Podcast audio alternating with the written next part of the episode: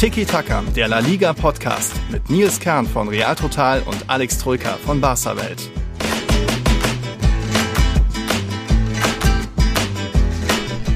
Eine Rekordserie ist zu Ende gegangen. Mal wieder Rassismus-Eklat in Spanien. Viel Minimalistisches, also in sechs Spielen, in denen nur fünf Tore gefallen sind. Das klingt schon wieder nach einer eher negativen Folge mit nicht ganz so viel gute Laune. Aber keine Sorge, liebe Zuhörer, Zuhörerinnen. Wir werden schon auch ein paar schöne, positive Themen finden, oder Alex? Servus. Ich habe was Positives und zwar mit Blick auf die Tabelle. A5. A5, hm, A5. Manita ja. schon wieder, hä? Ja. Barca ist fünf Punkte weg vor Real Madrid. Das ist so das einzige Positive an einem sehr. Wie man es nimmt. Ja, ein bisschen ereignislosen Spieltag, wenn man ehrlich ist. Also pflichtschuldige Ergebnisse, viele 1 zu 0, mhm. wenig Highlights, wenig mhm. Action. Aber gerade mit mhm. Blick auf Barca, die Resultate stimmen halt aktuell. Und deswegen, ja, kann man positiv sein ja, zumindest äh, der Barcelona-Ismo. Äh, mal gucken. Äh, heute wird eh eine besondere Folge, weil es wird noch was passieren. Wir nehmen hier Montagmittag auf und demnächst findet hier die Auslosung des Copa Halbfinals statt. Also wird man so gesehen dann nicht live covern, aber kriegt ihr dann die Live-Reaktion äh, dazu, weil Alex hat schon so eine Befürchtung, was, was es da geben könnte. Ich habe eine Befürchtung. Du hattest vorgeschlagen, wenn wir aufnehmen mittags, können wir ja live nebenbei die Auslosung gucken und das ein bisschen live verfolgen, also mhm. äh, Rapid Reaction. Und dann habe ich gesagt, wenn das deine Idee ist, dass wir das machen, dann klingt das danach, als wenn es ein Klassiker gäbe, weil das würde ja passen dazu, ne? Wenn wir das schon mal machen, äh dass dann just ähm, mm. die beiden Lose gezogen werden. Also ich habe aufgrund deines Vorschlags, mm. deiner Idee, habe ich das Bauchgefühl, dass uns ein Halbfinal-Klassiko ja. bevorstehen wird. Mal gucken, ob es in, ja gut, eine halben Stunde ist es soweit. Ne? Wir nehmen mm. jetzt hier 12.30 Uhr rum auf. 13 Uhr ist die Auslosung, wobei 13 Uhr ja, ist ja immer nicht genau 13 Uhr, sondern da gibt es ja immer Interviews ja. und etc. und Vorgeplänkel. Aber ja, gegen wahrscheinlich 30, in 30, 40 Minuten sollte die Auslosung live sein. Mhm. Und wir kommentieren sie live. Also ich fürchte jetzt, wir kriegen den Klassiko. Und ich weiß Aber, nicht, ob ich froh darüber wäre. Äh, nee, irgendwie in diesem engen Terminplan lieber noch ein bisschen warten bis zum nächsten Klassiko-Finale, dann eher, was nicht weniger einfach wäre. Aber mein Wunsch wäre da schon eher Osasuna, weil jetzt gibt es im Halbfinale natürlich wieder die Rückspiele und da muss man dann nicht, nicht nur nach Pamplona reisen, was schwierig sein kann. Deswegen lieber wäre da, glaube ich, Osasuna mein Wunsch. Aber ich glaube, da geht es dir ähnlich, oder? Ja gut, Bilbao im Pokal willst du immer ver vermeiden, ne? Mittlerweile immerhin Hin- und Rückspiel. Also mhm. ein K.O.-Spiel im Bilbao, das ist ja wirklich das rote Tuch schlechthin für jeden Verein mittlerweile. Da willst mhm. du ja auf keinen Fall, die sind die, ne, die Pokalstiere aus, aus dem Baskenland, ähm, unglaublichen Run wieder im Pokal. Ne? Jedes Mal kommen sie, glaube ich, ins Halbfinale. Ist es nicht sogar das dritte Mal in Folge, dass sie. Athletik viertes Mal sogar. Viertes Mal, dass mhm. sie mindestens im Halbfinale stehen. Ne? Ja. So, also immerhin jetzt Halbfinale gibt ja die Neuerung. Jetzt gibt es Hin- und Rückspiel, das ist ja die einzige Runde mhm. in der Copa mit Hin- und Rückspiel. Von daher, da ist ja dann der Athletikclub aus Bilbao eher machbar, weil du einfach dein Rückspiel im Schrägstrich äh, im Camp Nou Schrägstrich im Bernabeu hast. Mit Losglück kann auch ja. in Bilbao sein natürlich. Genau, also ich glaube auf dem Papier ja. machbarer wahrscheinlich Osasuna von den dreien. Hm. Andererseits Tja, Team der Saison so ein bisschen, ne? Also ich starke Hinrunde gespielt, klar, jetzt auch gegen Atletico, nur mit Pech eher das Ding noch verloren, gab ja Chancen auf beiden Seiten, aber klar, die sind jetzt das erste Mal seit, keine Ahnung, 2003 oder so mal wieder im Halbfinale dabei, der Arasate man leistet da konstant gute Arbeit die letzten Jahre, da merkt man was, dass da was entsteht, mit Moncayola ein paar Talente vorne, Killer wie Budimir und Chimiavila, also auch die sind nicht so einfach und das haben wir jetzt auch schon ein paar andere Teams gespürt, also trotzdem von Barca und Atletico würde ich eher noch nicht auf die treffen wollen, aber mal gucken, mal gucken. Wir bleiben natürlich erst erstmal bei La Liga, geht ja erst hier in 20, 30 Minuten los. Ähm, denn es war so ein bisschen so, wie, wie ist das hier so, Programmiersprache 0-1, 1-0, 1-0, 0 fünfmal Spiele mit nur einem Tor und dann zum Abschluss am Sonntag noch dieses 0-0 zwischen Real Madrid und Real Sociedad. Zumindest da hätte es Chancen gegeben für mal ein nettes 4 zu 1 oder so. Ähm, besonders traurig auch schon wieder so eine negative Sache über La Liga, wenn man so, es ist, war jetzt fast der Hinrundenabschluss, ein paar Teams haben noch nicht. Nächste Woche kommen erst noch die Nachholspiele von den vier Supercupper-Teilnehmern. Kein Team hat mehr Tore als Punkte. Also Barca hat 47 Punkte, das ist ein starker Wert, aber dann nur 37 Tore. Real hat immerhin 38 Tore, aber 42 Punkte. Und das ist, hat, hat jedes Team so in der Tabelle. Also, boah, irgendwie fehlt mir da auch schon wieder die offensive Power. Ich habe jetzt am Samstag das erste Mal, glaube ich, Bundesliga-Konferenz geschaut in der Saison. Und da war ja einiges los, was da Mainz und Co. gezeigt haben. Da hat man so ein bisschen sich gedacht, ach, so kann es auch gehen. Es können Tore fallen und irgendwie, ja, war dieser Spieltag da mal wieder bezeichnet. Ja, ich kenne das, weil ich schaue im Gegensatz zu dir äh, jede Woche Bundesliga-Konferenz, mhm. zumindest äh, wann immer es möglich ist wenn man nicht gerade äh, Barca gleichzeitig spielt. Oder zumindest lasse ich es auf dem iPad ein bisschen nebenher ja. laufen. Also von daher, ich kenne diese Unterschiede.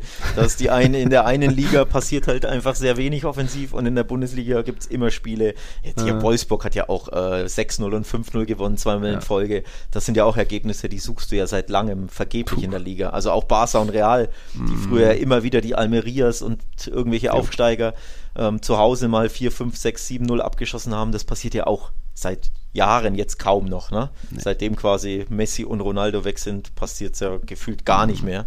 Also super selten. Von daher ja, mhm. mal wieder Binärcode in La Liga 01, 10, 00. Ja, und das ist halt so. Da muss man sich ja speziell bei euch mittlerweile dran gewöhnen. Jetzt das dritte Mal 1-0 in Folge. Das gab es zuletzt 1980 und ohnehin auch nur gegen Girona. Äh, ich glaube, nur acht Abschlüsse hattet ihr. Musstet ein bisschen auf den Fehler von Girona warten. Äh, die haben dann noch diese Top-Chance am Ende vergeigt. Also Xavi hat ja vor einer Weile gesagt, von wegen Real Madrid spielt immer so ein bisschen naja, nur aufs Ergebnis und wir, und bei Barca muss man nicht nur gewinnen, sondern auch noch schön spielen dazu. Ist das jetzt das, was er damit gemeint hatte? Irgendwie so schöne 1-0s? Hm. schön, schöne 1-0 ist ja eher, jetzt muss ich ein bisschen sticheln, der Madridismo Way to Win, ne? Ja. ähm, also ich fühle mich dabei erinnert, muss ich jetzt, also erstmal, Gewinnen ist schon mal natürlich nicht ganz ja. so unwichtig. So, ähm, und natürlich, wenn du im Wiederaufbau bist, ähm, jeder Sieg willkommen und es ist eine neue Mannschaft, die Schar wieder aufbaut. Von daher äh, nimmt man das gerne an vielleicht ein bisschen zähneknirschend, aber woran ich mich erinnert fühle, ist tatsächlich Real Madrids meiste Saison im äh, Corona-Jahr, wo sie im Di Stefano gespielt haben. Mhm. Da gab es hinten raus sehr, sehr viele 1 0 Siege, mhm. knappe Siege, Pflichtsiege, Arbeitssiege, die immer wieder ja, so zustande kamen wie das, was Barca jetzt hier liefert. Also nicht nur vom Ergebnis her, sondern wirklich auch vom Spielerischen her. Also es passiert einfach sehr wenig, wenig Torchancen, wenig äh, Ereignisse, wenig Action mhm. und irgendwie gewinnen sie dann doch einfach immer 1 zu 0. Teilweise durch ein spätes Tor oder teilweise, weil sie natürlich auch immer Dusel haben, dass die eine Chance, die der Gegner hat, weil ganz ohne geht es ja nicht, dass dann verballert wird. Also auch mhm. jetzt bei Girona, das muss ja der Ausgleich sein, da in Tja. der, weiß ich gar nicht, 80. irgendwas Minute. Eine Monsterchance nach einer Flanke aus vier mhm. Metern und er vergibt ja wieder kläglich. Also auch da typisch Real Madrid in dieser einen Saison, fand ich so ein bisschen. Ähm, mhm. Daran erinnert mich das, was Barca gerade zeigt, sehr. Ja, und es ist ja nicht nur, dass die Offensive die Spiele gewinnt und irgendwie die, die, die Spiele entscheidet. Es geht ja auch darum, eine ganz gute Defensive zu haben. Da muss sich der FC Barcelona überhaupt nicht verstecken mit irgendwie sechs Gegentoren ähm, nach jetzt diesen 18 Spieltagen. Das gab es zuletzt in der Saison 93, 94 damals Deportivo mit sogar fünf Gegentoren. Damals, das ist der Rekord bisher. Also da natürlich sensationell, was da auch mag. André Terstegen in seiner vielleicht besten Saison bei Barca bislang zeigt und mit Araujo Kunde natürlich auch die Qualitäten der Defensive ein bisschen erhöht wurde wurde als vielleicht noch die letzten Jahre. Also darauf basiert natürlich alles und dann, ja, wie du schon sagst, im Umbruch kann man nicht immer spektakulär spielen, muss man eben auf die eine Chance lauern und das war in dem Fall mal wieder Petri, der dann eben auch noch diesen Torwartfehler mit ausnutzt, der geht runter, muss er dann vielleicht auch haben, aber ja, die Meisterschaft könnte da durch die Abwehr auch entschieden werden, nicht unbedingt durch die, die Offensive. Ja, absolut, ähm, die Abwehr, da kannst du diesem, dieses Jahr nicht meckern, wie gesagt, ganz ohne Gegentor-Chancen äh, zulassen oder, oder, Chancen für den Gegner zulassen, geht es ja nicht. Mhm. Ähm, und die wenigen, die sie zulassen, die hält dann entweder Terstegen oder eben, ja, ab und zu schießt der Gegner halt auf. Bisschen kläglich daneben. Gehört halt auch dazu, ne? Am Ende, ich sag mal so, ist das nicht selten der Stoff, aus dem die Meisterträume sind. Ne? Wenn du ja. regelmäßig, also nicht nur ab und zu, jeder gewinnt mal irgendwie glücklich 1-0, ne? auch Osasuna, mhm. auch na gut, Elche nicht, aber alle anderen schon. Aber wenn du es regelmäßig machst, ne, und jetzt, es ist ja, ja, jetzt wirklich regelmäßiger als je zuvor, ne, dreimal in Folge in 1-0 ähm, gegen Getafe, gegen Girona und bei Atletico, das hat ja dann System. Real Sociedad ja auch noch, ja. Äh, genau, im Pokal stimmt. Äh, waren ja dann sogar vier, genau, den Pokal hatte ich jetzt unterschlagen. Also dann, dann zeigt das ja, dass das System hat, dass es dass du wirklich einfach einen starken Torhüter hast, das, was auf auf sein Tor zukommt, hält er ja grandios mhm. in, in der Supercoppa im Elfmeterschießen, ne, Betis. Da haben sie mal zwei Gegentore kassiert ja. und dann saved er da die Elfmeter, zwei Stück, glaube ich. Also Ter Stegen in fantastischer Form, Araujo ist ein Monster, Christensen mit seiner Erfahrung, Kunde stabilisiert dich natürlich auch, weil er eigentlich Innenverteidiger ist, wenn der auf rechts ähm, verteidigt, weißt du, da ist die rechte Seite dicht, aber eben zu Kosten mhm. der Offensive. Ne? Nach vorne geht dann über rechts wenig. Ja. Und wenn Lewandowski dann gesperrt fehlt, geht vorne auch nicht so viel zusammen. Also nach vorne ist nicht prickelnd, aber hinten, mhm. ja, so stark Barca in der Defensive kann ich mich nicht erinnern, dass sie je waren. Ne? Also so ja. sicher zumindest. Ja, immerhin da mal was Positives für La Liga. Vielleicht hat die Liga die zwar aktuell zwei besten Tore der Welt. Äh, wir bleiben aber natürlich erstmal beim FC Barcelona. Es ist jetzt die 26. Hinrundenmeisterschaft. Was meinst du, wie viel insgesamt ist Real, äh, Barca davon Meister geworden? Also von den bisherigen 25 Meisterschaften. Was schätzt du? Was ist dein uh, Tipp? Uff, uff, uff. uff, Äh, ja, jetzt mal überlegen, 20 Mal. Hm, nur 16. Nur 16. Also gar nicht so hoch die Quote. Neunmal eben danach nicht geworden, aber ich glaube, in den letzten 20 Jahren sieht das ein bisschen anders aus. Da hast du die Quote, wie war das? Von den letzten 13?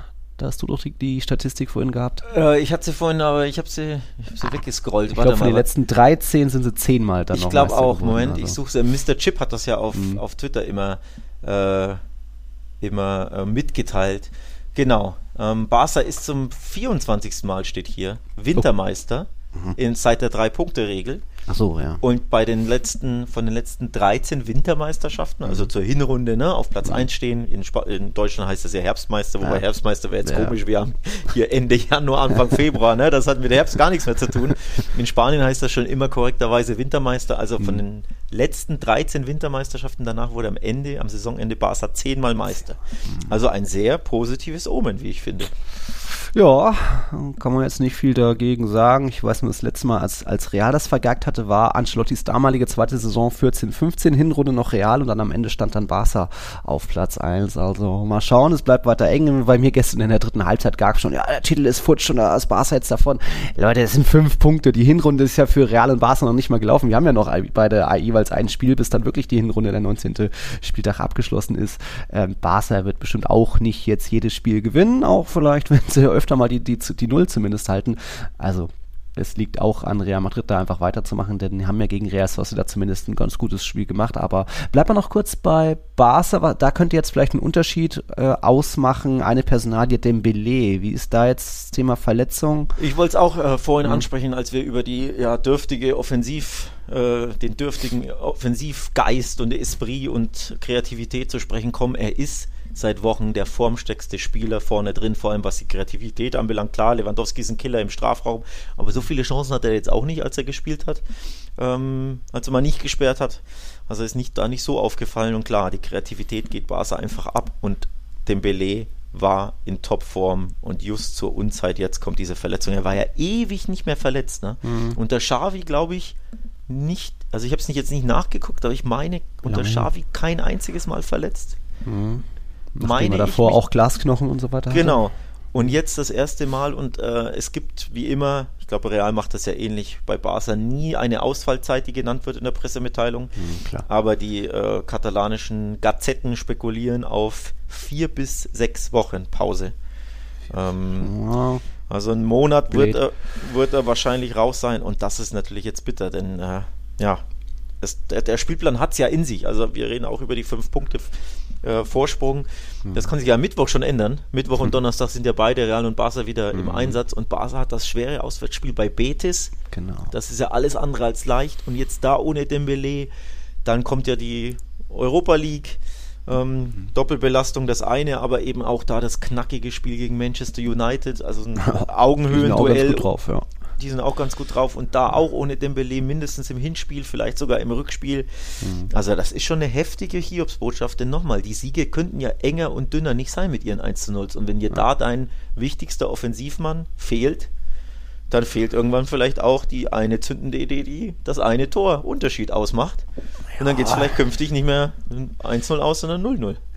Ja, tut weh der Ausfall, aber als wichtigsten Offensivmann würde ich trotzdem noch als Unterschiedmacher Lewandowski bezeichnen. Der müsste ja jetzt wieder zurückkehren, oder? Der ist jetzt gegen Betis wieder dabei. Okay. Genau, der ist gegen Betis wieder dabei, die drei Spiele Sperre abgesetzt ähm, abgesessen. Auch äh, Ferran Torres ist wieder dabei. Ah, da war ja auch was. Äh, aber ob der der Unterschiedsspieler im, An im Sturm ja. ist, sei mal dahingestellt. Mhm. also der hat noch nicht so eingeschlagen bisher. Kann, man, ja. kann natürlich jetzt argumentieren, tja, Ferran, jetzt muss was kommen, ne? Von dir. Jetzt muss was kommen. Hm schauen wir mal. Also da würde ich eher die, die, die Wettquoten auf Lewandowski setzen oder was auch immer. Aber ja, trotzdem kurios. Mit ihm das letzte Mal gegen Espanyol gepatzt und danach die drei Spiele eben jeweils 1-0 gewonnen. Ja, minimalistisch, weil man vielleicht nicht so den Tormacher, die Maschine vorne hat. Aber gut, immerhin besser 1-0 als 0-0. Das war ja jetzt eben bei Real Madrid der Fall, die eigentlich, also auf jeden Fall das beste, die beste spielerische Leistung der letzten Wochen haben, vielleicht sogar der letzten Saison, ähm, bis irgendwie zur Ceballos-Auswechslung, als der Ancelotti den besten Mann runternimmt, der den meisten noch Antrieb nach vorne hatte und wie die drei vorne kombiniert haben, stark. Ja, aber Real Sociedad kann halt auch ganz gut verteidigen, hat auch einen starken Torhüter mit Remiro äh, und da war dann eben die Ansage Remi dank Remiro. Die haben sich das 0-0 erkämpft und ähm, waren jetzt zuletzt ja, wie war das, neun Siege in Serie hatten sie bis zu eurem Pokalspiel. Also die, da habt ihr die Serie beendet und davor hatten sie dann auch eben fünf Ligasiege in Folge. Da sind jetzt die Serien gerissen, aber hey, Real Sociedad ist immer noch Dritter mit 39 Punkten. Das gab es erst einmal, nämlich in der Saison 2002-03. Damals hatten sie 43 Punkte, also es ist ein historisches La Real ja, es ist wieder das Thema, oh, sie könnten mal Champions League, sie müssen es halt nur auch in der Rückrunde halten und nicht wieder einbrechen wie die letzten zwei, drei Jahre auch schon, wo sie auch in der Hinrunde überperformt haben. Aber irgendwie, sie wirken alle auch ein bisschen reifer im Sinne von, sie, sie wissen, wie man auch mal dazwischen grätscht, auch mal faul, wie man auch mal ein bisschen das Spiel verlangsamt. Also wirken da einfach auch ein bisschen reifer und nicht mehr nur jung und Angriffsfußball, sondern auch ein bisschen abgezockter. Hat man ja. auch im Bernabeu gesehen. Ja, ja. Viele Themen jetzt drin in dem Spiel, finde ich, in der Paarung. Obwohl es nur 0-0 war, könnte ich, ja. ohne jetzt, jetzt 30 30 Minuten über das Spiel reden, glaube ich, äh, übertrieben gesagt. Also da ist viel drin. Zum einen, ähm, ich will mal so anfangen, ich bin bei dir, dass, dass ich Real Madrid sehr schwungvoll fand. Also definitiv in den letzten Wochen, wenn nicht Monaten, das schwungvollste Spiel von mhm. Real. Dass du dann just das nicht gewinnst, ist natürlich auch ein bisschen Pech. Wobei mhm. Pech kann man, naja gut, hat man Pech, wenn der Torwart stark drauf ist. Ein bisschen ja. schon, aber andererseits, mhm. Remiro war einfach klasse. Also der hat da zwei, drei Dinger gehalten. Top, ja. top. Ähm, äh, Spiel von ihm ist. Ich finde ihn ja nicht immer so top, um ehrlich zu sein. Also ich habe ihn gerne mal in der Vergangenheit kritisiert, von daher mhm. muss ich ihn jetzt auch loben. Das war ein super Spiel von ihm. Mhm. Ich fand auch Real Sociedad grundsätzlich sehr, sehr gut im Spiel, auch wenn du es nicht unbedingt so am XG ablesen kannst. Ich bin da ja immer recht äh, Fan von, das zu, mhm. äh, diese Einschätzung zu sehen, so wie waren die Torwahrscheinlichkeiten der beiden und da hat Real Madrid einen XG von 1,3, also hätte gern das Nur 1,3? Hätte gern das Boah. eine Tor erzielen können und Real Sociedad hat er nur 0-1, 0-4. Sprich, wenn das Ding 1-0 geht, ist das wahrscheinlich das gerechtere mhm. Ergebnis und deswegen finde ich, sollte man sich gar nicht so grämen aus Real Madrid-Sicht, weil es ja natürlich ein Punktverlust zu Hause war. Spielerisch hast du aber kein schlechtes Spiel gemacht, äh, hättest auch einfach 1-0 gewinnen können, wie Barca auch. Also anders mhm. gesagt, bei Barca wäre das 0-0, glaube ich, das gerechte Ergebnis gewesen und hier eher das 1-0 mhm. für Real. Und es war halt just andersrum, aber so ist das in diesen englischen Wochen äh, ja. gegen schwierige Gegner. Ne? Details machen den Unterschied. Der Girona-Typ verballert. Hm. Der Girona-Keeper sieht hinten nicht super glücklich aus. Der Real mhm. Sociedad-Keeper hat einen grandiosen Tag und du triffst das Tor nicht. Und ne, statt 0-0 1-0 geht's 1-0, 0-0 aus. So, ja. Also, das sind die, die Nuancen, die halt manchmal in dem Titelkampf den Unterschied ausmachen. Ja, war absolut ein Mutmacher das Spiel, weil endlich mal wieder spielerisch ein bisschen mehr geboten wurde, ein bisschen mehr variable Angriffssituationen vorne. Rodrigo Vinicius Benzema ganz gut kombiniert. Aber eben auch Nacho hat nach dem Spiel erwähnt, dass man da der Verlängerung im Derby äh, oder im, im, in der Copa Tribut gezollt hat, dass man da ein bisschen vielleicht die Frische gefehlt hat. Ähm, trotzdem war da eben auch Ancelotti sehr zufrieden. Ich glaube, es war eines der besten Spiele der Saison, hat er gemeint. Nur halt irgendwie vielleicht nicht ideal gewechselt, weil du, du wechselst nur zweimal, nimmst deinen besten Mann raus und dann hast du, hättest du theoretisch noch einen, einen zumindest einen Ka für Chaos-Stifter im Strafraum mit wie Mariano auf der Bank, bringst den aber auch nicht, obwohl du irgendwie merkst, irgendwie vorne hast du keine Durchschlagskraft im, im gegnerischen Strafraum. Aber gut, trotzdem, da kann man weitermachen, kann man drauf aufbauen und dann geht es vielleicht gegen Valencia. Am Donnerstag wird das dann besser, denn die sind absolut schlagbar. Ich hätte schon gedacht, dass äh, Real Valladolid, also Valencia hat bei Real Valladolid äh, nicht gut gespielt, spät 1-0 verloren. Ich hätte gedacht, dass das schon so der letzte Sargnagel für Gattuso sein könnte, aber da ist noch nichts passiert. Zumindest stand jetzt irgendwie kurz vor 13 Uhr ähm, Gattuso noch im Sattel, obwohl er eine schwächere Hinrunde hingelegt hat. 20 Punkte als Borderlass in der letzten Saison. Der hatte damals 28 Punkte geholt. Generell 20 Punkte ist natürlich viel zu viel. Valencia ist auf Platz 14. Auch wenn das jetzt natürlich eine späte Niederlage war, aber Valladolid war jetzt auch nicht so gut in Form, hat jetzt auch fünf Niederlagen in Folge, fünfmal zu null sogar, also kein eigenes Tor gemacht. Und da drehen die das noch, aber noch ist Gattuso irgendwie im Sattel, weil wir wissen ja, Peter Lim hat ihn ja extra geholt, sich irgendwie eine Woche oder so bei sich zu, heim, zu, zu Hause eingeschlossen, bis dann irgendwann mal Bordalas erfahren hat, ach nee, du bist übrigens, du kannst übrigens gehen, da scheint, scheint da noch Gattuso ein bisschen Bonus zu haben, aber jetzt, wenn es am Donnerstag ins Benabeo geht und dann wirklich die Hinrunde verbockt wird, wenn es dann bei 20 Punkten bleibt, mal sehen, mal sehen, oder was denkst du? Ich denke, äh, Real Madrid wird mit ein bisschen Wut im Bauch auftreten gegen Valencia. Mhm. Und das wird sich, glaube ich, am Ergebnis ablesen lassen. Ich habe äh, vor unserer Aufnahme heute äh, meinen anderen Podcast aufgenommen, Talk, Talk und Tipps. Da haben wir tatsächlich äh, über Real Madrid gegen Valencia gesprochen ähm, und das Spiel ein bisschen prognostiziert. Und ich habe gesagt, ich glaube, Real gewinnt mit Handicap. Ähm, also hier 2-0, 3-0, irgend sowas. Mhm. Weil zum einen Wut im Bauch, wie gesagt, sie haben ja gut gespielt gegen Real Sociedad. Ähm, die haben natürlich trotzdem auch gut verteidigt, aber genau das kann Valencia nämlich nicht so mhm. gut und sicher verteidigen. Ähm, Real wird ein bisschen grummig sein, weil das nicht geklappt hat gegen äh, die Basken. Zudem wissen sie ja schon, welches Ergebnis sie brauchen, in Anführungszeichen, weil Barca spielt schon am Mittwoch bei Betis. Und Real spielt erst am Donnerstag. Sprich, wenn Barca gewinnt, mhm. bist du ja acht Punkte hinten dran. Das heißt, du hast richtig viel Druck, dann muss was kommen. Oder wenn Barca nicht gewinnt bei Betis, weißt du, du hast eine Riesenchance, den Abstand zu verkürzen. Also so oder so, glaube ich, wird Real Madrid brennen. Und Valencia ja. hat, ich meine, die letzten sechs oder sieben Pflichtspiele nicht gewinnen können und davon boah, fünf verloren oder sechs, eins von beiden. Also im, mhm. äh, in La Liga warten sie eher seit einigen Spielen auf einen Dreier. Im Pokal sind sie ausgeschieden. Mhm. Und in der Supercopa die Niederlage gegen Real Madrid. Also da ist die Form richtig im Keller ja. bei Valencia. Und sie sind nur noch ein Pünktchen vom direkten Abstiegsplatz entfernt übrigens. Oh, wow. Ja, das ist richtig eng. Das sieht, sieht auf, ja, das sieht auf den ersten Blick nicht so schlimm aus, weil sie 14. Ja. sind. Und du denkst du, naja, sind ja ein paar. Plätze. Ja, nee. Zum 18. zu Cadiz ist es ein mageres, mickriges Pünktchen nur. Also da wird es zittrig bei den ja. Fledermäusen und im Bernabeo Real bisschen Wut im Bauch. Sie wissen, da muss was jetzt kommen. Also ich glaube, das gibt einen klaren Realsieg.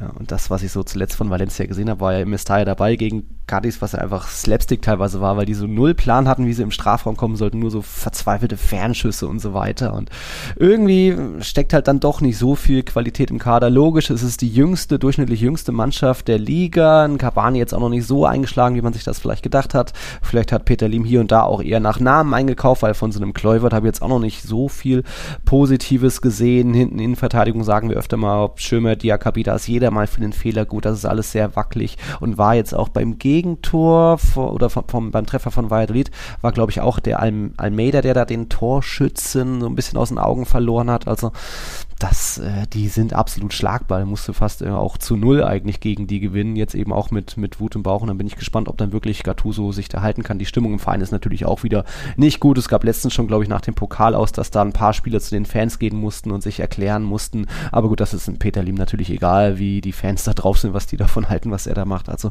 bin ich gespannt, wie das weitergeht. Aber eigentlich, ähm, glaube ich, ist die Mannschaft Mannschaftsstimmung auch nicht mehr so positiv, dass man da komplett für Gattuso sich zerreißt. Also mal sehen, mal sehen. Mal sehen, mal sehen. Übrigens, ich habe noch einen Nachtrag zu Real mhm. Sociedad. Mhm. Zu dem will ich jetzt einfach noch mal ein Wort verlieren.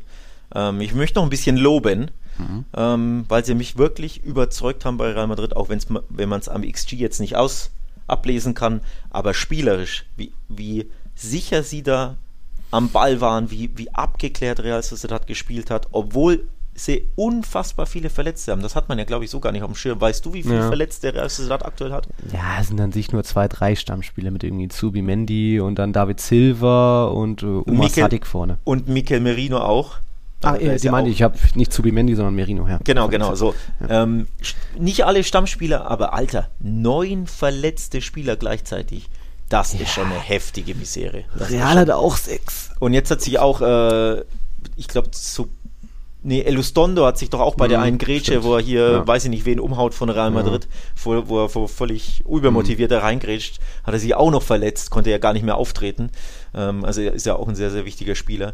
Mhm. Ähm, also von daher, trotz dieser Verletzungsmisere ähm, haben sie mich super positiv überrascht. Wie gesagt, drei, vier Schlüsselspieler fehlen da. Was ich aber auch interessant finde, ist, ähm, wie breit der Kader ist. Also sie, sie, haben ja immer noch eine Top 11 auf dem, auf dem Feld mhm. Ähm, im Bernabeu gehabt, obwohl sie so viel Verletzte haben. Und das, also wenn ich beides so mir vor Augen führe, wie sie gespielt haben, mhm. obwohl sie so viele Verletzte haben, wie ihr Run aktuell ist, dass sie trotzdem ähm, ja so sicher waren im Bernabeu, keine Angst gehabt, nicht, nicht komplett gemauert, sondern wirklich mit einer Selbstsicherheit am Ball, ähm, klare Abläufe, klare Automatismen. Mhm. Und dann blicke ich auf die Tabelle und sehe, dass sie acht Punkte Vorsprung vor Villarreal haben, auch wenn sie ein Spiel mehr haben, aber mhm. acht Punkte Vorsprung auf den fünften. Das klingt für mich nach Champions League Teilnahme. Ja, wie immer. Hinrunde war immer gut. Ja.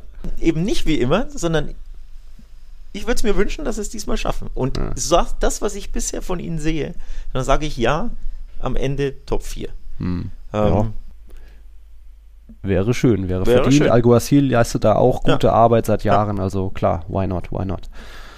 Ähm, aber wie gesagt, Real Madrid hat auch ein paar Ausfälle, Chouamini, Alaba, Vasquez, irgendwie Monti, der musste Kammerwenger links verteidigen. Aber ja, sollte ihre Leistung nicht schmälern. Sollte die Leistung nicht schmälern. Ich wollte nochmal dieses Lob loswerden, weil äh, ich auch in meiner Timeline, also viele spanischsprachige und englischsprachige Journalisten, die La mhm. Liga covern, in meiner Timeline voll des Lobes über Real Sociedad. Und wenn du das Spiel nicht gesehen hast, sondern nur die Tweets liest, denkst du dir, ja, die werden jetzt ge haben die gewonnen bei Real oder was? Und dann siehst du, mhm. hä, 0-0, XG von 0-4, hä, nee. Aber ich habe das Spiel, wie gesagt, auch live gesehen und ich war auch einfach angetan, wie routiniert sie waren, auch wenn es, wie gesagt, nach vorne war es nicht prickelnd.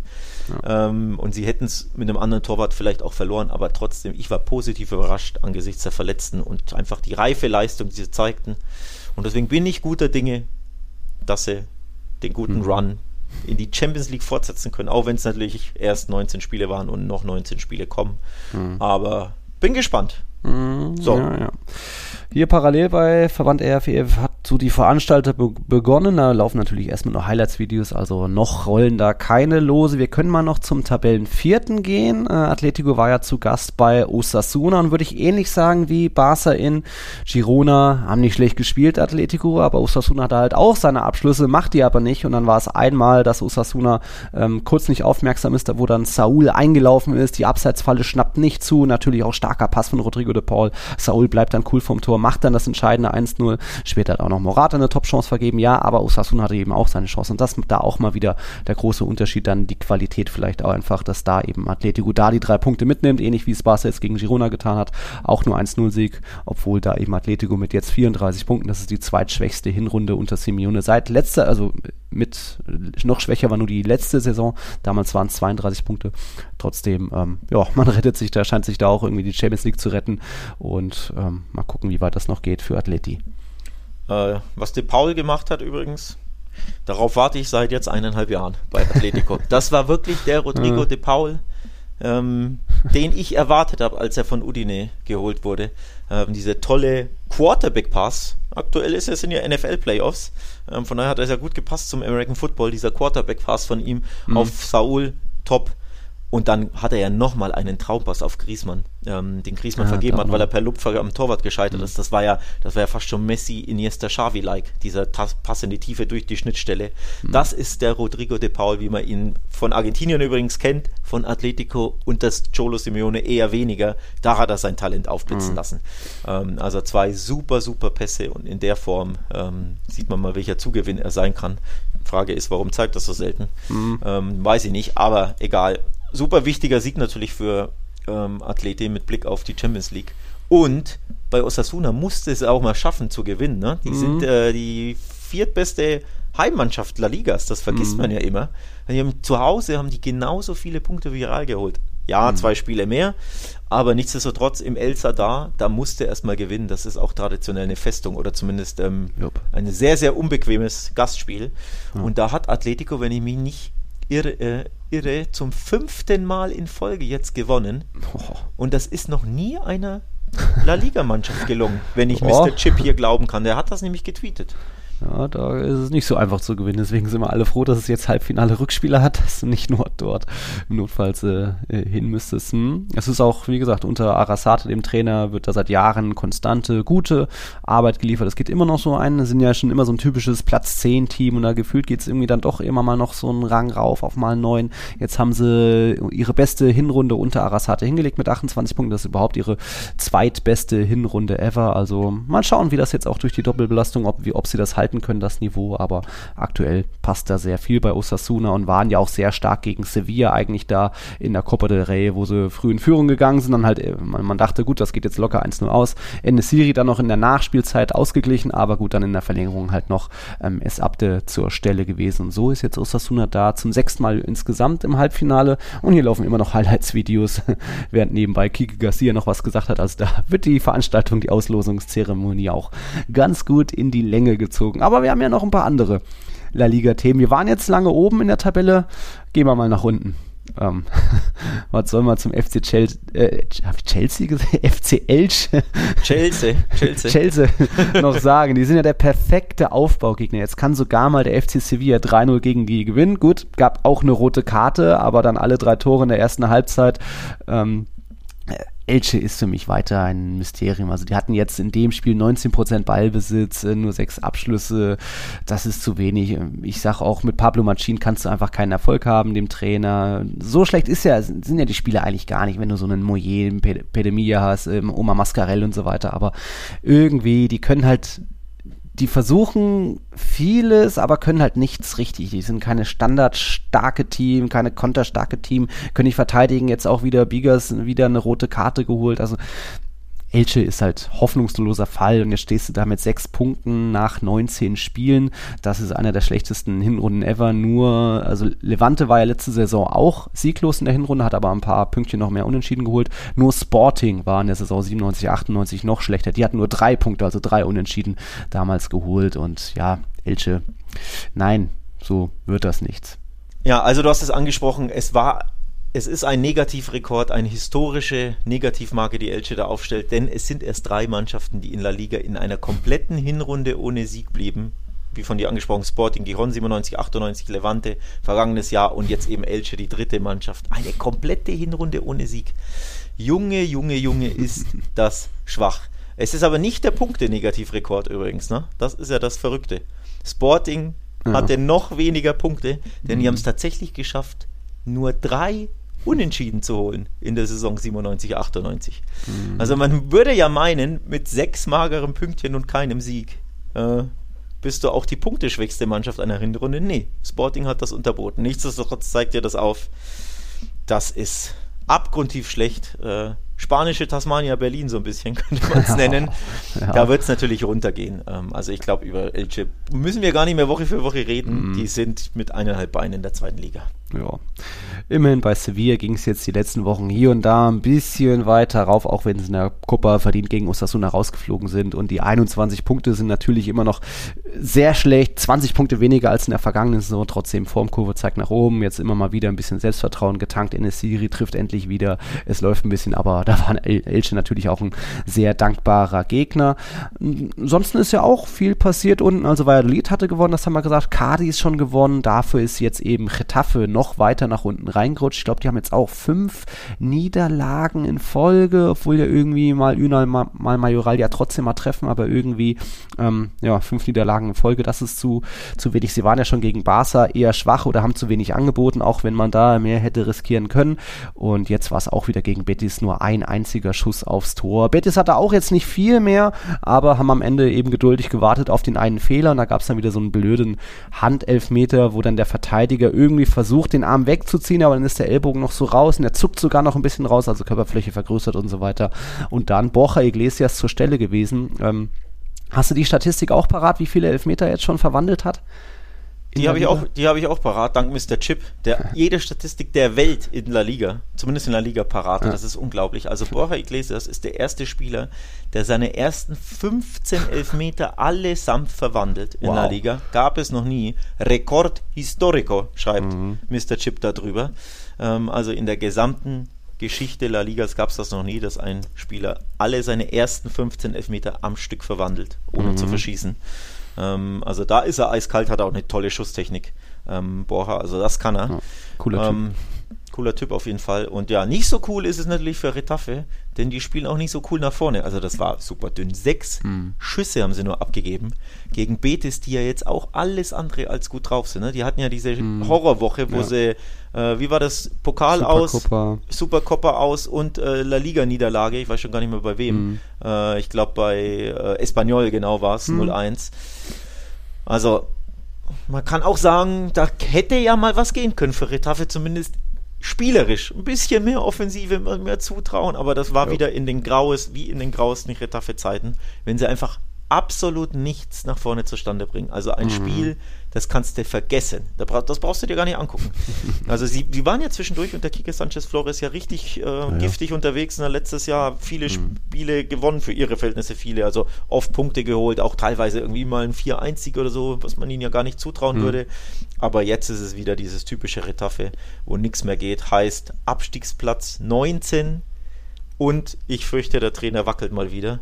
Hm. Ich glaube, wenn sie ihn entlassen, wird er dann sogar zum dritten Mal schon als Retafe-Coach entlassen? Ich glaube uh, schon. Er müsste. Ich glaube, ja, ich glaube zum dritten. Amtszeit, glaube ich. Ja. Ich meine auch, ja. Also da wird es, glaube ich, ein bisschen ungemütlich für den ja. Kollegen Sanchez Flores. Auf jeden Fall. Ja, hier läuft immer noch irgendwie Interviews. Zwölf Minuten geht die Veranstaltung noch, schon noch kein Los zu sehen. Dann kommen wir, du hast Rekord Historico angesprochen. Jetzt kommen wir zu einer sehr traurigen Mitteilung, liebe Zuhörer, Zuhörerinnen. Ihr wisst, meine, meine Lieblingsstatistik kennen mittlerweile viele. Sie ist zu einem Ende gekommen. Nein, ich rede nicht von Carlos Klerk, der kam nicht zum Einsatz beim FC Elche. Der steht weiter jetzt bei 39 Spielen ohne Sieg. Es geht um Iñaki Williams. Es ist passiert. Erstmals seit 7. April 2016, damals hat er, damals hat er gegen Malaga gefehlt stand er nicht in einem Ligakader beim Athletikclub. 251 Ligaspiele in Folge hat Iñaki Williams bestritten. Er stand auch gegen Celta im Kader, wurde dann kurzfristig rausgestrichen, weil er doch mal, er ist doch nicht aus Maschine und aus Stahl, er ist doch ein Mensch, der Iñaki, wir haben ihn alle gern. Der Rekord ist beendet, 251, un, unfassbare Statistik, immer noch, ich sag's jedes Mal, das, das gibt's nicht heutzutage bei so einer Belastung, bei so vielen englischen Wochen, bei so viel, aber genau in dieser Saison, wo es noch mehr englische Wochen als eh schon gibt, musste es dann doch mal passieren, dass selbst der unkaputtbare Iñaki musste dem Kalender Tribut zollen. Schade, aber irgendwann musste es mal beenden. Immerhin hat er die 250 erreicht und steht jetzt bei 251. Glückwunsch zu einem Rekord Historico. Äh, irgendwann muss es mal passieren. Weil er nicht mal offiziell verletzt ist, ne? Also es ist ja nicht so, dass der Muskel mal komplett aufgegeben hat und dann zieht es rein, hm. sondern es sind ja nur Molestias, Physikales oder wie man das nennt. Also einfach ne, körperliche Beschwerden, aber keine offizielle Verletzung offenbar. Ja. Naja, aber so oder so, der Rekord ist futsch. Äh, bin ich übrigens gar nicht traurig drüber weil du, weil du es mir ersparst, gefühlt jede fünfte Woche hier darüber zu sprechen. Alle fünf Folgen vielleicht. Also bitte. Der, der alte Rekord war ja bei 202 von einem ehemaligen Real Sociedad-Spieler. Also es ist einfach trotzdem. Endlich ist das Thema beendet für mich, ja, in diesem Podcast. Aber wir können ja nochmal über die Gründe reden, weil das geht natürlich auch fast nur bei einem Club wie im Athletic-Club, weil du da einfach nicht ganz so viel Personalauswahl, speziell in der Offensive hast. Also die Konkurrenz ist nicht so groß. Du kriegst nicht jedes Jahr einen neuen Topstar vorgesetzt vor die Nase. Deswegen ist es klar, dass da Iñaki spielen wird, wenn er dann auch Bock hat zu bleiben und irgendwie andere Aus äh, Angebote vielleicht ausschlägt. Athletik hat natürlich auch eher selten Doppelbelastung, sprich, diese waren jetzt länger nicht mehr in der Europa League dabei und er ist natürlich auch der Star, der scheinbar sehr gut auf sich achtet. Aber sind wir eben bei einem anderen Problem, das Thema Torgefahr beim Athletikclub. Ähm, Iñaki, muss immer spielen, weil du sonst kaum einen hast, der vorne Tore machen kann und er ist jetzt mit fünf Treffern der Top-Torjäger beim Athletikclub. Da fehlt immer noch ein Aritz Aduris, weil Raul Garcia ist auch nicht mehr äh, der Alte, der er mal war. Also da kommt halt leider auch nichts aus dem Nachwuchs nach hinsichtlich Mittelsturm, hinsichtlich Torjäger. Deswegen muss Ninjaki immer spielen und ja, das geht nicht immer gut. Es reicht halt trotzdem, um irgendwo aktuell Platz 8 mitzuspielen und jetzt eben führt es mal Copa Halbfinale in Folge. Das ist stark, aber ja, da gibt es schon ein paar Gründe, warum ein Iñaki Williams 251 Mal in Folge spielen musste in La Liga. Ja, und die Form, Stichwort La Liga, Stichwort äh, Athletic Club, ist nicht mehr so prickelnd, ne? Mhm. Ähm, ohne Stürmer also ohne verlässlichen Stürmer wird es halt schwer, Spiele zu gewinnen. Ähm, und das fällt ihnen aktuell sehr schwer in den letzten beiden Spielen. Also drei Niederlagen in Folge gab es. Mhm. Ich weiß gar nicht, fünf oder so oder vielleicht sogar mehr haben sie nicht gewonnen. Und zuletzt zwei Niederlagen zu null. Mhm. Bei Celta Vigo 0-1 und auch bei, äh, gegen Real Madrid yep. erinnern wir uns, haben sie ja auch eigentlich forsch nach vorne gespielt, ja. aber einfach die Kiste nicht machen können.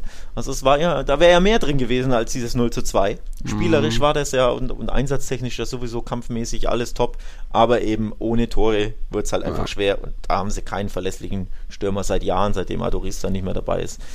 Ähm, von daher rutscht man dementsprechend auch wieder ab und ist jetzt nur Achter, quasi ihr mhm. natürlicher Platz. Gefühlt sind es ja immer Achter am Ende der Saison, ne? der Athletikclub. Ja. Und da hätte man sich zwischendurch ja schon äh, ganz andere Hoffnung machen unter, können unter Valverde, wo sie ja so stark waren am, weiß ich gar nicht, zehnten Spieltag oder irgendwas waren oh. sie ja Dritter oder Vierter mhm. äh, Champions League zwischendurch, aber mittlerweile ja im natürlichen Habitat angekommen und zwischendurch hatten sie ja auch erstaunlich für ihre Verhältnisse, erstaunlich viele Tore und mittlerweile sind es halt doch wieder nur 25 in 19. Mhm. Also die ja. altbekannte Sturmschwäche, die kostet dich dann Punkte. Ich glaube, da hatten vier Spieler jeweils vier Tore mit irgendwie Sunset, Berenguer, Nico und Jackie Williams, aber irgendwie ja, haben sie da den Faden verloren und eben verballern viel. Ja, hast abrutschen das Wort gesagt. Das Feld trifft auch aktuell auf mich zu bei den Tiki-Taka-Tipps. Da sind wir jetzt angekommen. Ich habe bisher nur neun Punkte geholt an dem Spieltag, bin jetzt 13. Und du hast mich überholt, bis um sieben Plätze geklettert. Jetzt auf Platz 13, auch wenn wir beide punktgleich sind. Bei den Top 5 ist gar nicht viel passiert. Noch ist Cedric Erster, aber nur noch einen Punkt vor dem JD. Den kenne ich gar nicht, wer das ist. Ähm, heute haben wir ja noch ein Spiel Villarreal gegen Rayo Vallecano. Mal schauen. Aber du schon mal mit 16 Punkten ganz stabil. Ein Punkt hat nur einer mehr. Das ist Luis Martins. Der ist aktuell der Spieltagsführender. Aber wie gesagt, ein Spiel haben wir noch heute Abend. Mal gucken, was das noch gibt. Und dann auch nicht vergessen, es gibt die Nachholspiele am Mittwoch und Donnerstag. Nicht, dass da wieder manche irgendwie ihre Tipps vergessen. Aber da ist ja noch. Ja, hier wurden jetzt mittlerweile bei der Copa-Veranstaltung drei Teams vorgestellt. Ich glaube, jetzt kommt noch Real Madrid. 17 Minuten schon um. wir können ja nochmal auf, auf das Viertelfinale zurückblicken, weil uns hat auch, auch jemand geschrieben, ähm, das ist Valentin Perez, einer unserer Patreons. Der ist Atletico-Fan und der hat unter anderem zum Rassismus-Skandal oder Eklat, was vor dem Spiel eben passiert ist, ja zwischen mitbekommen. Am Donnerstagmorgen hat an einer Brücke in Madrid in der Nähe von Reals Trainingsgelände nicht nur ein Spruchband gehängt, gehangen vom Wegen Madrid hasst Real von, also ein typischer Spruch von dem Fanclub äh, Frente Atletico. Die sind ja bekannt irgendwie rechtsradikal und äh, gewalttätig zu sein. Gibt einen langen Artikel bei Real Total. Sondern darunter hat noch etwas gehangen, eine Puppe ähm, die war dunkelfarbig und die hatte ein Trikot an mit der Nummer 20, die gehört zu Vinicius Junior. Und da mal wieder, ja, wie nach dem letzten Derby, einfach unfassbar widerliche Aktion von den Atletico-Fans in Anführungszeichen. Und danach hat dann Atletico auch eine Mitteilung geäußert, aber naja, das waren auch nur 199 Wörter Dudu.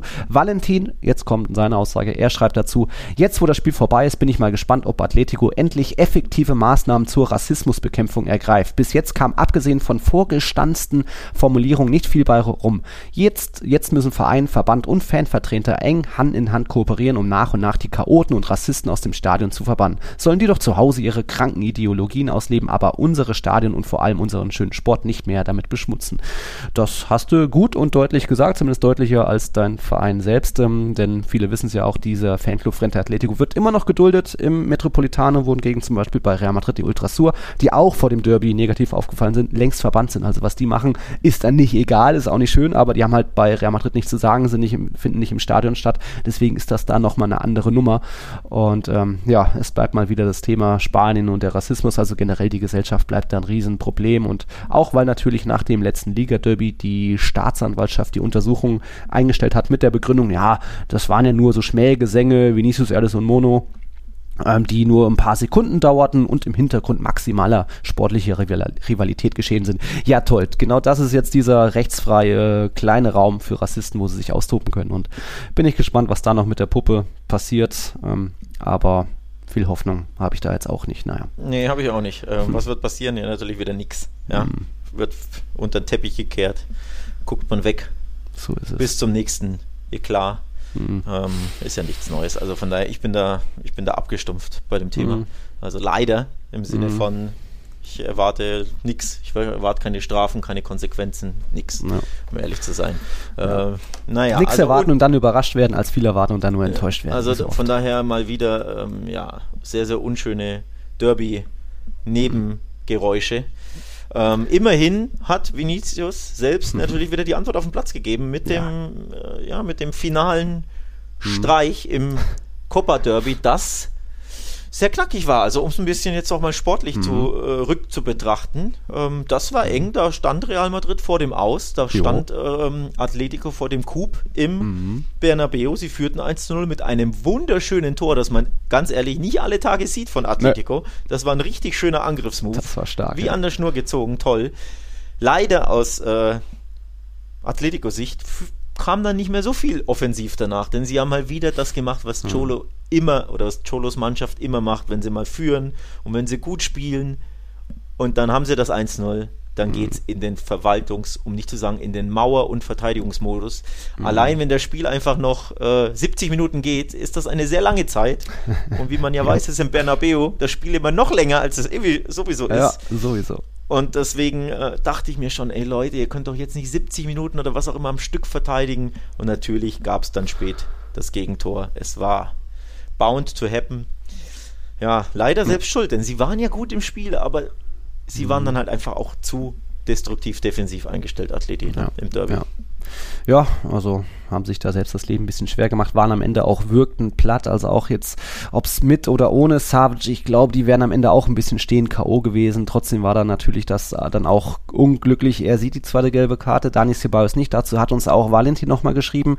Der Sieg für Real war alles in allem natürlich verdient. Spielentscheidend waren für mich die Einwechslung von Ceballos, aber auch die rote Karte für Savic. Meiner Meinung nach darf Savic aber nur fliegen, wenn vorher Ceballos für die gleichen Vergehen auch fliegt. Und das beim Stand von 0-1 für Atletico. So hat das Ganze doch ein ganz schönes Geschmäckle, wie Alex sagen würde. Und ich sag schon auch, äh, bei dem zweiten Fall von Ceballos wurden schon auf, auf jeden Fall Augen zugedrückt. Trotzdem, wie gesagt, wäre, glaube ich, auch Atletico weiter mit Savic ähm, mehr oder weniger stehen K.O. gewesen. Die haben schon auch irgendwie gepumpt gefühlt. Ähm, mit Savic ist das eine, aber ohne Ceballos wäre Real Madrid eine andere Mannschaft gewesen, denn der hat ja der Mannschaft tatsächlich neues Leben eingehaucht, für einen ganz frischen Wind gesorgt und dass dann auch Atletico sich nach dem Spiel in Person von Simeone und Oblak über diese nicht zweite Gelbe für Ceballos aufregen, kann ich verstehen. Viel erbärmlicher ist dann eben da schon, was dann 24 St Stunden später noch passiert ist. Da gab es dann noch eine Pressemitteilung von Atletico, von ihrem CEO Gil der da wirklich eine Verschwörung rausgestrickt hat, von wegen, dass es seit Jahrzehnten ist es immer das Gleiche und das ist dann für mich wieder dieses typische Mimimi von Atletico, wo es einfach in den letzten zwölf Monaten zu viel passiert ist. Wir erinnern uns ja auch, dass im März oder wann das war, der Passillo verweigert wurde, dann das, was alles beim Liga-Derby passiert ist und auch eben jetzt äh, beim, bei dem Derby, wie das dann auch beim, beim 3 zu 1 ist, auf einmal heißt Gol del Real Madrid und nicht Gol del Vinicius, wie beim 2-1 hat sie noch Gol del Karim, ben, Karim Benzema gehießen auf Atleticos Twitter-Seite. Also das, der Verein hat in den letzten zwölf Monaten komplett seinen Kultstatus verloren, meiner Meinung nach, wenn er das denn jemals hatte. Und er kann nur selbst dafür sorgen, dass irgendwie er wieder ein paar Sympathien zurückgewinnt, aber das bestimmt nicht durch so eine Verschwörungspressemitteilung vom, vom Geschäftsführer. Ähm, Fehlentscheidungen oder knifflige Entscheidungen, wie gesagt, da wurden Augen zugedrückt bei Sebaus, passieren immer. Aber dann irgendwie sich daran aufzuhängen. Naja, naja, aufhängen jetzt auch ein blödes Wort gewesen. Ja. Okay. War unglücklich gewählt, tatsächlich, ja. Oder vielleicht absichtlich. Ähm, ja, also nur ganz kurz. Ja, völlig Ja. berechtigte Gelb-Rote für Savic, von daher verstehe ich da die Aufregung gar nicht. So, Punkt. Trema beendet, Copa. Mhm. Äh, Viertelfinale, denn es geht Nach 24 endlich Minuten. los. Nach 25 Minuten beginnt die Auslosung fürs Halbfinale. Luis de la Fuente, der Mhm. neue Nationalcoach, ist die Losfee. Jo. Mal schauen, ob er das Mhm. Was wir hier ein bisschen Zumindest stehen sie mal jetzt da. im Gefühl haben, ja, dass er ziehen könnte. Viele Regeln gibt es ja nicht, weil jeder kann natürlich auf jeden treffen. Geht ja nur darum, wer als erstes gezogen wird, hat das, hat, hat dann, oh, das ist jetzt die gute Frage, kriegt dann wahrscheinlich das Rückspiel zu Hause, das Heimrecht. Aber er wird immer noch viel geredet mit den roten Kärtchen in der Hand. Ja, ach, kein Klassiko, oder? Ich, ich, wir hatten noch erst einen spannenden, engen, engen oder nee, nicht engen Klassiko, aber mein Akku ist erstmal voll. Ich Äh, würde gern mal. Kern fürchtet Barca, ist die Überschrift, die mir hier entgegenspringt. Ja, Äh, Angst. Speziell in Angst. diesem Kalender aktuell. Real hat ja noch Club-WM und das wird so weitergehen mit dieser Belastung und irgendwie noch der eine oder anderen Verletzung, auch wenn jetzt am Donnerstag Cavachal, Alaba und Chouamini zumindest im Kader wieder sein sollen. Uah. Du kannst, Mal schauen, mal du kannst schauen. übrigens uns zwischenzeitlich schon mal erklären, wann diese Copa-Halbfinals sind, denn die sind ja, Uh. die liegen ja ewig auseinander. Ne? Ich Ja. glaube, zwischen Hinspiel und Rückspiel sind drei Wochen Pause, wenn Ja. ich mich nicht täusche. Und die sind sogar verteilt, die Hinspiele. Also das erste Hinspiel ohne Real Madrid wird am 8. oder 9. Februar stattfinden und danach das Real Madrid-Hinspiel, weil sie parallel bei der Club-WM sind am 11. Februar, glaube ich, die haben dann erst am 15. 16. Februar, haben, hat dann, hätte dann Real Madrid sein Halbfinale. Und dann die Rückspiele am 1. 2. März in, um den Dreh. Aber wer weiß, ob da nicht noch irgendwie parallel aktuellen Champions League Viertelfinale ist. Das ist ja der. Jetzt auf YouTube kommt eine Werbung, wo das erste los. Wollt ihr mich ver. Ich, ich schaue auf Alter. Twitter live, deswegen kann ich es dir erklären und unseren Zuhörern. Das erste Los aus der Lostrommel ist der äh, ist Osasuna. Also mhm. Osasuna, erstes Los. Jetzt kommt oh. das zweite Gibt's und er zieht Real Madrid. Ja. ui, ui, ui, Uff, und da ihr Bilbao. Da hast du Dusel gehabt, Kollege. Nee, Moment, Moment, Moment, Moment. Doch. Oh oh. Nee, ja. Kommando zurück. Was? Da kam jetzt nicht. Ich, ich hab's ohne Ton, ne? Sonst ah, nein, es sind auf. Die, ja, es wurden beide Heimteams zuerst gezogen. Oh, oh, oh. Das heißt, jetzt kommt Osasunas Gegner und es ist der Athletikclub. Ach, Alter. Als Maul. Wir haben. Nein. Wir haben. Wir Ein haben Klassiko. Den, wir haben den Klassiko. Ich Zwei hab's dir gesagt, das war so klar. Ich hm. wusste das nicht, weil ich hier keinen Ton habe. Ich habe nur ja. gesehen, erstes Los Osasuna, Zweites Los Real Madrid, dachte ich mir, naja, das ist die eine Paarung. Und dann kam aber eine Grafik eingeblendet und die hat gezeigt, dass beide Teams oh, Heimspiele haben. Ja, ja, so war das. So, ah. ich mach jetzt mal den Ton an, damit ich immer was höre. Ja. Allmächt. Aber immerhin, wenn wir zuerst gezogen wurden, dann haben wir das Rückspiel im Bernabeu. Vorteil Real Madrid. Alter. Wieder Klassiko. So, zeigt die Grafik. Bestätige, mm was wir hier nur sehen, ohne es zu hören. Äh, Philipp schreibt Real Madrid Osasuna im Halbfinale. Hä? Was? Nee, da macht jetzt Nee, Philipp, nee, der hat auch Fehler die Grafik gemacht. nicht gesehen. Ja. Ja, oh, Philipp. Mann, ey, was macht denn der Verband da? Zieht die ersten beiden los und dann sind die. Barca, Philipp, muss ich gleich mal in unsere Gruppe schreiben. Ja. Nicht es ist der Klassiker. Nochmal hier. Zack. Da ist die Grafik. Ich. Äh. Philipp. Äh, der macht doch eure Auslosung auch, oder? Äh, ja. Fake News bei Real Total und Barca Welt. Hut ab, ja, das ist, also, wie kann man denn die ersten beiden Lose so, naja, hätten wir halt wahrscheinlich zuhören müssen, aber pff, wer macht das schon? Nach 25 Minuten bla bla. Moment, Moment, Moment. Jetzt sag Ei. nicht, Ei, ei, ei. Doch, doch, ist Klassiko. Doch, doch, hier sind alle Hashtags El Klassiko. Ja. Und Hä? Osasuna gegen Atletico, auch stark. Ich sehe gerade zwei andere Grafiken. Ach, Laber. Ich bin, Junge. Ich bin verwirrt. Wo ist RFEF? RFEF hat geteilt Osasuna gegen Athletik und das zweite Semifinale ist Real Madrid gegen das Barcelona. Das haben auch andere Medien nicht gecheckt. Da siehst du ah. mal, wie verwirrt. Pass auf. pass, pass auf. Hier es ist doch die AS-Grafik. Ich, muss, ich habe ich hab wieder runtergescrollt. Die offizielle AS, die Diario mhm, AS, ja. die Sportzeitung aus Madrid, hat eine Grafik gepostet: Athletic Club gegen Barca und Osasuna gegen Real Madrid. Ja, Tatsache, ich sehe es so. auch. Und Alter, ich habe es ja live gesehen, die Grafik von RFF, aber ohne Ton. Ja. Und es gab keine finale Grafik. Und jetzt sehe ich nur diese Grafik von der AS und die widerspricht sich. Aber jetzt sehe ich hier einen anderen, der macht auch den Klassiker. Ich, ich muss jetzt hier aktualisieren. Also das alle sind verwirrt. Nicht, alle sind verwirrt. Wie gesagt, RFEF hat's richtig. So, Partidaso Koppe hat's jetzt auch. Osasuna gegen einen Athletic Club. Also, Klassiko im Ding Real Total hat jetzt auch für 22 Sekunden übrigens mhm. Klassiko. Klassiko Copa del Rey. Ich sag's das war doch. von mir der Tweet. Alter, ey. Das Übrigens, Diario AS bleibt weiterhin beim. Ja. Die haben jetzt nochmal nachgelegt und nochmal Osasuna gegen Real Madrid. Sag mal, Leute. Die, die bei Ast checken das nicht. Die machen noch nicht auch parallelen Podcast wie hier. Also ich fasse es nicht. Das ist so spanisch. Das, ja, das ist, mich schon aber an. nochmal, das hat keiner mitbekommen, ja. dass die ersten beiden Lose nicht die Paarung ja, war, sondern die beiden Heimteams. Das ist unfassbar. da musst du lachen, ne? Das ist übrigens, äh, wie heißt das schön, das ist Live-Fernsehen. Bei uns Live ist jetzt Live-Podcasting, ja. aber da siehst du mal. Alter. So, jetzt übrigens die offizielle RFEF-Grafik, ja. ne, bestätigt das. Semifinal 1, schau Osasuna gegen Athletic Cup und mhm. unten Semifinal DOS 2, Real Madrid Barcelona. Und in Live hatten sie eben erst Osasuna als Heimteam und Real Madrid als Heimteam und die anderen Lose fehlten noch. So. Also von daher, ähm, ist es jetzt bestätigt? Philipp, hat er immer noch Osasuna drin? Barca, der checkt's nicht. Tja, so. Ja, ja, ja, ja, ja. Also es gibt einen Klassiker, es ist von der RFEF bestätigt, ne? liebe Leute.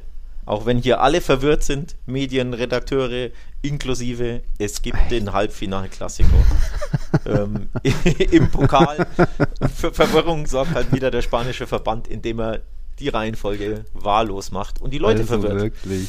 So, bisschen den Puls müssen wir jetzt runterfahren, Nils. Dein Klassiker. Ja. Ich hab's dir gesagt, wenn du hier live mit mir diese Auslosung schauen willst und es recorden willst, dann, dann kann es nur die Folge geben, dass es den Klassiker gibt. Das war, das war Schicksal. Das war Das klar. war Schicksal. Das war Schicksal. Ja. Tut mir leid. Tut mir leid. Dann halt wieder ein. Eieiei. Ja, 15. 16. Februar, da wäre dann in dem Zeitraum der Klassiko, weil wie gesagt, um den 8. 9. Februar ist, wo das andere Halbfinale stattfindet, ist Real bei der Club-WM. Ähm, jetzt weiß ich, jetzt hoffe ich aber nicht, dass ihr da irgendwie Europa League oder so habt.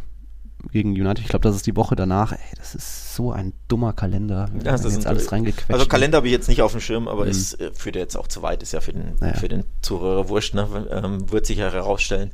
Also Bottomline ist Classico in der Copa. Wir hatten es in der Supercopa, da hat Barca ja ein erstaunlich starkes Spiel geliefert oder anders gesagt, da war Real Madrid erstaunlich äh, unterlegen. 3-1 klingt am Ende nicht so schlimm, aber ne, das war das, das, der Anschluss oder die, die Ergebniskosmetik folgte ja erst in der was 92. Also eigentlich wäre es ja ein 3-0 gewesen.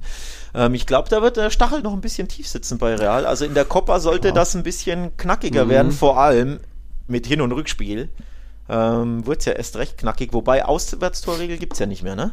Also ein äh, 3-1 und ein 2-0 würden ja bedeuten Verlängerung. Also zumindest ähm, allein deswegen, glaube ich, würden, werden uns da zwei wirklich ja, unterhaltsame, spannende Kla Klassikos bevorstehen, die ich jetzt so unbedingt auch nicht gebraucht hätte, um ehrlich zu sein. Ähm, weil klar, Klassiko ist immer Tovabo, ist immer Action und ist nie zu prognostizieren vor allem. Also da, da spielt ja auch Form und irgendwas gar keine Rolle, sondern jeder Klassiko ist anders. Jeder Klassiker ist anders, ja. Da war in der Super- Supercopa wollte es Barca mehr. Ich weiß nicht, wie das in der Copa del Rey, nicht Real Madrids Lieblingswettbewerb gilt. Wie gesagt, ich hätte gerne darauf verzichtet, jetzt auf Barca zu, zu treffen, weil Real eben auch platt ist und irgendwie Verletzten hat. Und das wird dann alles jetzt ein bisschen besser, spielerisch wird schon besser, aber ah, hätte ich mir auch fürs Finale aufheben können. Es wird so oder so nicht einfach. Aber gut, immerhin soll dann das Rückspiel ja im Bernabeu sein. Das ist ein klarer Vorteil. Real Madrid, wie wir mal wieder erfahren haben im Derby. Puh, Alter. Äh, So, Ja. haben wir noch was? Thematisch? Jetzt, jetzt kommt hier nochmal was anderes von wegen, das erste, das Hinspiel wird doch erst am 1. 2. März sein und dann das Rückspiel am 5. April. Also vielleicht habt ihr wirklich da mit Europa League, das ist echt Chaos pur. Aber gut. Aber Nee, gut. Also glaub, Termine ist das, ist ja wurscht. Termine sind Termine, Ja. die werden irgendwann festgelegt. Die Paarungen stehen und ich wiederhole Mhm. sie gern nochmal, weil hier alle, inklusive dir, verwirrt sind. Osasuna Athletic Club, Halbfinale Sie. 1 und Halbfinale 2, Real Madrid gegen den FC Barcelona. Heißt auch übrigens, das erste Spiel findet im Bernabeu statt und das Rückspiel im Camp Nou. Ach doch? Ja, Obwohl wir das Heimrecht? Ja, Moment, wenn, wenn die Paarung heißt Real Barca, dann ist das erste Spiel Real Barca. Und dann ist das zweite Spiel im Camp Nou. Ja, aber ich glaube, da bist du jetzt auf dem Holz. Warum, warum, Die warum? Mannschaft, die als erstes gewählt wurde, hat das Heimrecht dann im Rückspiel. So habe ich das verstanden. Also, ihr seht, liebe Leute, das ist hier die Live-Kacke. Wir sind selbst verwirrt, weil es dann vielleicht auch von der FF nicht ganz so. Vielleicht wurde es ja sogar erklärt. Aber wir werden das noch rausfinden und dann. Also normalerweise, Hm. wenn du die Paarung ziehst, X gegen Y und der X genannte Verein ist vorne, dann hat der Verein dann auch das erste Spiel. So glaube ich's. Also Hm. ich glaube, das erste Spiel ist in Bernabeu, aber kann ja sein, dass das noch. Hm. Es würde mich natürlich überhaupt nicht wundern, wenn es noch ge geändert werden würde. Ja. Ja, sagen wir es mal so. Oder wenn es anders ist. Aber auf jeden Fall, die Verwirrung ist enorm. Also vor allem, dass die AS, ne, da auch zweimal eine falsche Grafik postet. Also die erste direkt falsch und dann aber auch zwei Minuten später nochmal noch mal, äh, die zweite Grafik Ja. dann auch falsch ist. Das ist ja auch hochkurios. Und da sieht man mal, ne, dass Hat's Philipp mittlerweile korrigiert, das gibt's ja nicht. Blamage, sorry, schreibt er. Unsere Maschine macht auch Fehler. Also nicht nur in Jackie Williams die Maschine, sondern auch Philipp Knopf. Aber jetzt hat es drin. Zwei Klassikos, Real Madrid, Barcelona im Halbfinale der Copa del Rey. Die, die Sport war übrigens so klug, die hat das gar nicht erst gepostet, scheinbar. Also ich finde jetzt zumindest bei denen gar keine, mm. normalerweise haben die auch immer sofort eine Grafik. Mm. Vielleicht haben sie es auch wieder gelöscht, weil sie es auch falsch hatten. das kann auch sein. Äh, also äh, ganz jo. Spanien inklusive dieser Podcast hier ist sehr verwirrt ob der Auslosung. Ja. Ähm, aber sie steht ja jetzt. So, haben ja. wir noch was? Nee, müssen wir uns der erholen, chaotischsten ne? Auslosung ever. Nach, okay, seit der Champions League Achtelfinale letztes Jahr geht dann diese Tiki-Taka-Folge zu Ende. Hat dann doch irgendwie noch Spaß gemacht, auch wenn wieder, ach, Spanien. Naja, das war die 177, 167. Folge Tiki-Taka. Wie immer, großes Danke, dass ihr dabei wart. Großes Danke an alle Patreons, die uns unterstützen. Wir hören uns dann nächste Woche wieder. Tippen nicht vergessen. Für jetzt die Nachholspiele Mittwoch und Donnerstag von Real Barca und Co. Ja, und dann hören wir uns nächste Woche wieder, ne, Alex? Ja, durchschnaufen erstmal. Mein Gott, was das, war das eine Aufregung jetzt? Ich bin fix in alle. Ich brauche jetzt, weiß ich nicht, ich brauche jetzt frische Luft. Ich muss jetzt runterkommen. Ja. In dem Sinne. So ist es. Hasta la Bis Proxima und äh, Juhu, Klassiko. Juhu. ciao, ciao.